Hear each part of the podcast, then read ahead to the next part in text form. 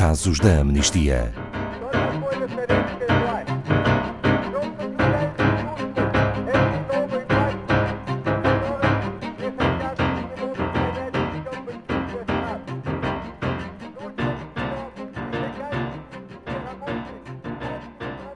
Boa tarde, Casos da Amnistia.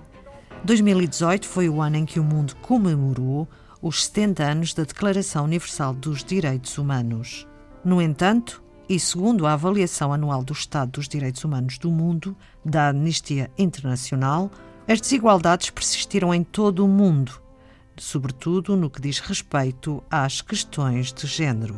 Boa tarde, Paulo Fontes. As mulheres continuam a carregar o peso da desigualdade. Boa tarde, Ana Paula, e boa tarde a todos os ouvintes. Sim, eh, é verdade, as mulheres continuam a carregar um grande peso da desigualdade. 2018 ficou também marcado pela resistência das mulheres às diferentes formas de desigualdade e abusos de direitos humanos, como já falámos uh, há dois programas uh, anteriores.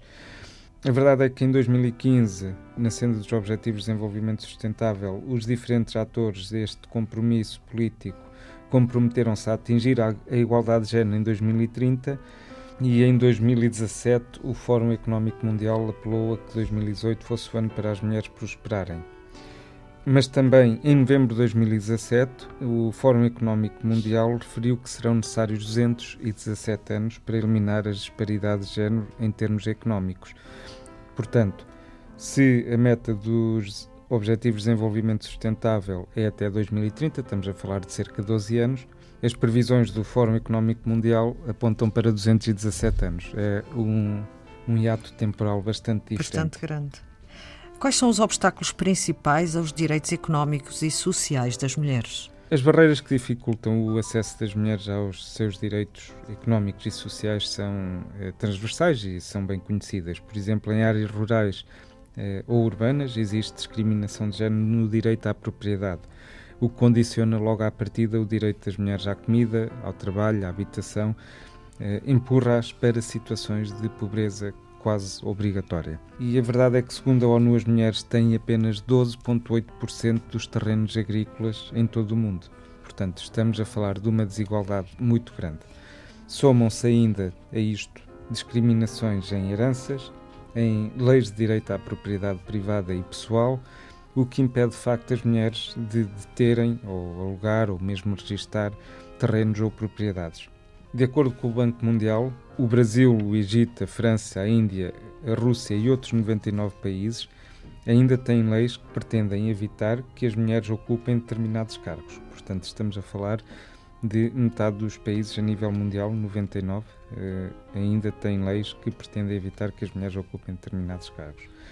Por outro lado, mais de 2,7 mil milhões de mulheres estão legalmente impedidas de terem os mesmos empregos que os homens. E apenas em 87 países, menos de metade dos países, garantem igualdade salarial entre homens e mulheres. Isto eh, faz com que a disparidade salarial global entre homens e mulheres eh, esteja ainda na ordem dos 23%. A somar a isto e segundo dados da Organização Internacional do Trabalho, estima-se que cerca de 740 milhões de mulheres trabalham em áreas da economia informal, onde há uma maior falta de proteção legal e acesso que é limitado ou inexistente a sistemas de segurança social. E em Portugal, Paulo Fontes, qual é o retrato da desigualdade? É, há semelhança um bocadinho de, daquilo que ocorreu em todo o mundo. É, 2018 em Portugal foi também muito marcado pela hum, luta pela igualdade em prol dos direitos das mulheres, nomeadamente na luta contra a discriminação e todas as formas da violência de género, uma vez que as mulheres continuam a ser as mais afetadas pela violência de género, segundo os dados do último relatório anual de segurança interna e que foram tornados públicos em março de 2018. A estes dados acresce os dados do recém-publicado relatório preliminar do Observatório das Mulheres Assassinadas, segundo o qual o número de mulheres que foram assassinadas em contextos de intimidade ou relações familiares próximas no ano 2018 eh, foi superior ao registrado no ano anterior. E nós vimos isto acontecer nas ruas. É? Nós vimos nas ruas exigirem-se particularmente o combate à violência sexual de género depois da divulgação do, do acórdão do Tribunal da Relação do Porto, que decorre de uma fundamentação com estereótipos de, de género que são evidentes, em que mantém a pena suspensa para dois arguídos, homens, pela prática de um crime de abuso sexual de uma mulher que estava inconsciente. Uma semana depois desta expressão pública uh, que aconteceu no Porto contra o acórdão, o Governo anunciou reconhecer a necessidade de alterar o Código Penal no sentido de acomodar os pressupostos da Convenção do Conselho da Europa para a prevenção e o combate à violência contra as mulheres e a violência doméstica, que é conhecido pela Convenção de Istambul, eh, em matéria de crimes sexuais. Mas também, Ana Paula, no, no, último ano persistiram ainda problemas de inadequação nas condições habitacionais no país, portanto, no direito à habitação, que afetam particularmente pessoas afrodescendentes e as comunidades ciganas.